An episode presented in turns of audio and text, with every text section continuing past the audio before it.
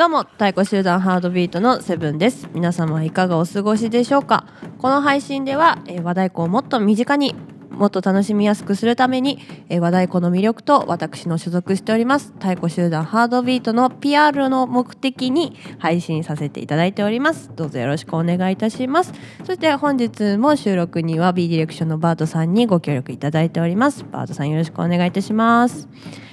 さあ皆さんあのね私この間ねあの今まで全然知らなかったんですけどちょっととある漫画を見つけましてちょっとこのね話をちょっとしようかなと思います。あの和太鼓の漫画があったんですよ。でなんか例えばこうなんかのお話にこのキャラクターは和太鼓やっててみたいなのはちょっと見たことあるんです。あのなんだっけ母と娘の嫌がらせ弁当だったかな？今ちょっとごめんなさい。タイトル怪しかったけどなんかそれでもなんか出てくるねあのそのキャラクターの中に和太鼓やってるって言って結構和太鼓のシーンがね出てる映画もあるんですけど和太鼓を題材にした漫画を見つけたのが私初めてであの漫画ね好きなんで結構いろいろ見てるんですけど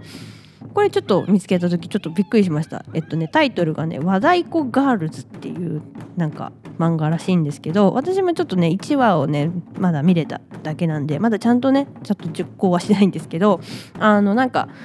和太鼓部をね設立するためにあの部員をね集めていこうっていう感じのお話みたいなんですね。でなんかちょっとこれ調べてったらなんかね2021年にね実写映画がね公開されたみたいなんですよね。なんかその時なんかタイトルが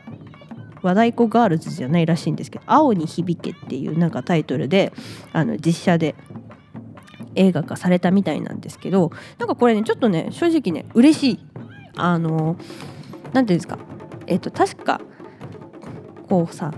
話題何ていうんですかウォーターボーイズとかさあのフラダンみたいな感じでさあのこういう和太鼓を題材にしたような映画だったりとか、まあ、特に漫画なんて本当見たことないですよね。まあ、あの正直和太鼓って音とあと音圧だったり振動が一番あの人の、ね、印象に残りやすいものかなとは思うんですけど、まあ、絵でね表現するってなかなか難しいと思うんですよね。でまたあとほらまあ何て言うんでしょうちょっと音楽ものっていうのもありますしでこのねあの和太鼓のその演奏者の個性をどうやって絵で表現するかとかそういうのもすごい大変だと思うんですよね。なのでちょっとこの先ねちょっとこの漫画ねちょっと見ててねあの話ちょっと深めていこうかなとは思うんですけどなんかねちょっとこれの漫画もねきっかけにあの和太鼓興味持ちましたとかいうね方がいれば嬉しいなってすごく思いました。でこの映画もね私もちょっとこれ見てみようかなと思います。青に響け。ね。あのこれ一番ね気になるのはねこの演奏シーンをねどんな風にやってるのかなっていう感じですよね。あのなんか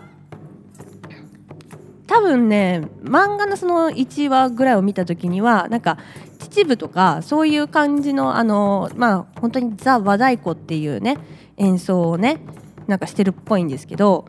なんか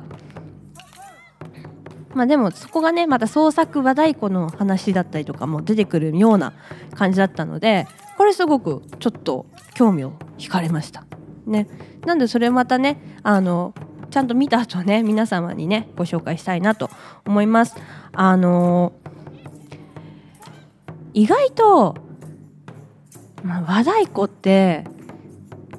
そういうところでも身近じゃないのかなってちょっと思うところであるんですよ。あのほら例えばバンド？バンドを題材にあの映画だったり漫画だったりそういうのは結構あるじゃないですか。ね、私ベックも大好きだしあとあのソラニンとかもすごいいい話でしたよね。あれもさ一応あのねあの素敵あの音楽系の話になると思うしなのであのそういうね雰囲気で和太鼓も扱ってくれたら本当に嬉しいですよね。まあ、だからといって自分で何か作れよって言われたらいやちょっとねそんなね私に文才があるのかっていうところになっちゃうしね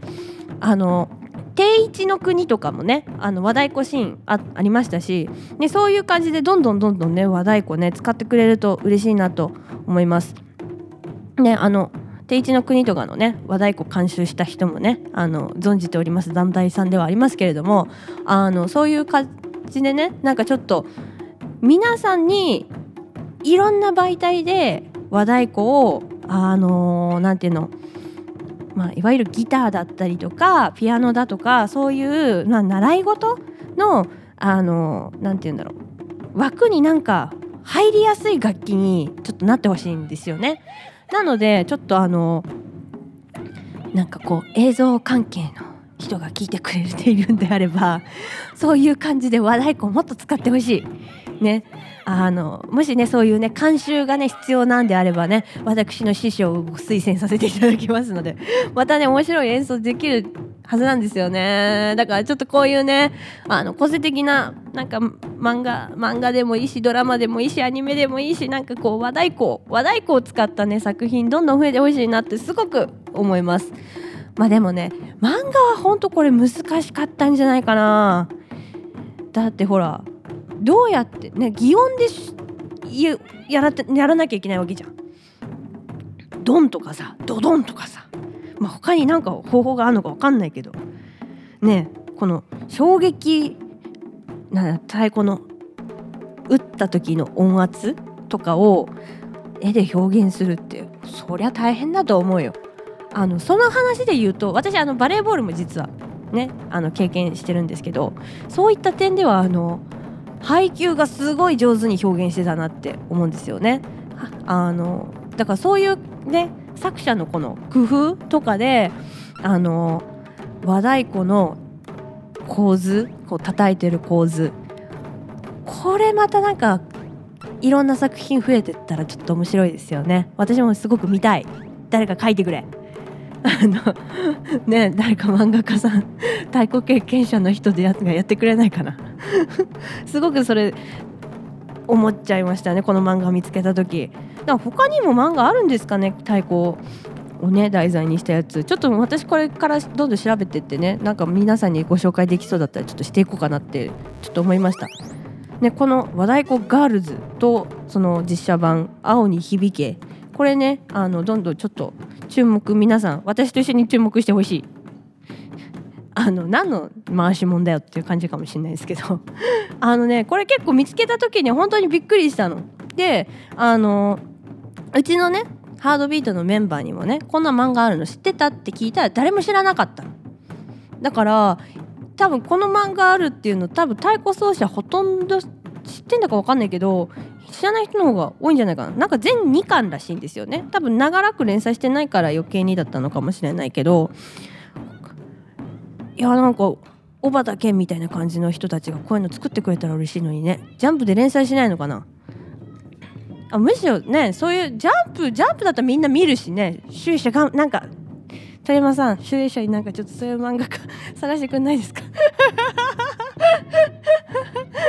ねはい。はいなんかねちょっと結構衝撃的でした。嬉しかったです。あの結構ねやっぱその、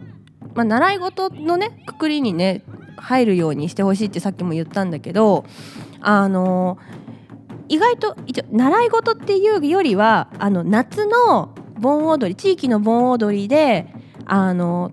短期本当に短い期間で盆踊りの曲を練習して盆踊りが発表できたら終わりっていうのは結構私の地域にでもいっぱいあるんですよ。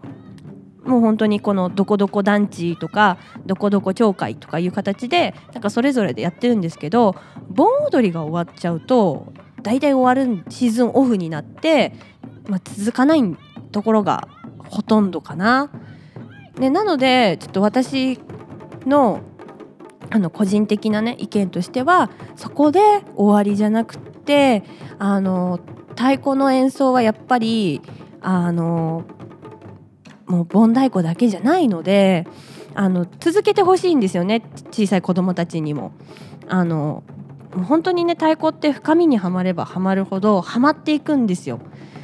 すごい奥が深いし楽しい楽器なんですよね。なのであのどうしてもこの小さい頃にやってたんですで終わってほしくない。ね、なのであの、まあできれば私自身がねそういうまあ、習い事の一つの候補にできるぐらいやっていきたいっていうのはあるんですけど他のねあの今太鼓で地域でやられている皆さんもそういったね子どもたちをちょっとね太鼓を続けられる環境をどんどんね使って作っていって太鼓業界をねもうちょっとねあの人なんていうの人員を広げるっていう形でねみんなでやっていけたらすごいもっとね楽しい輪が広がるんじゃないかなって思うんですよね。なのでちょっとねもし少しでもねちょっとこの漫画が気になるでもいいしちょっとドラマ映画か映画が気になるっていう方でもね一度見てみてもらえればあの太鼓っていう楽器があのいかに多様性があるかっていうのが少し感じられるんじゃないかなと思います。きっとねこの映画だったりを監修した人もあのそういう魅力を伝えてくれる作品になってるはずだと思います。私ごめんなさいまだ見てないんですけどこれから見るんだけどでもねきっとそういう太鼓を題材にするってことはきっとそういうことですから。なのでねちょっと皆さんねあの太鼓をね知るきっかけにちょっとなっていただければなと思います。ちょっとねこれ見たら感想またねちょっと配信してみようかなと思っておりますのでぜひねちょっと一緒に楽しんでいきたいなと思います。はい。ちょっとこれはもう結構2巻全2巻ってことあんまり長くもなく見やすい感じなんじゃないでしょうかね。ね。はい。じゃあねこんな感じでちょっとまたねこの漫画と映画はちょっと見たら、えーと、私の感想にお付き合いいただければなと思います。それでは本日のお聴きいただきありがとうございました。それではまた次回バイバイ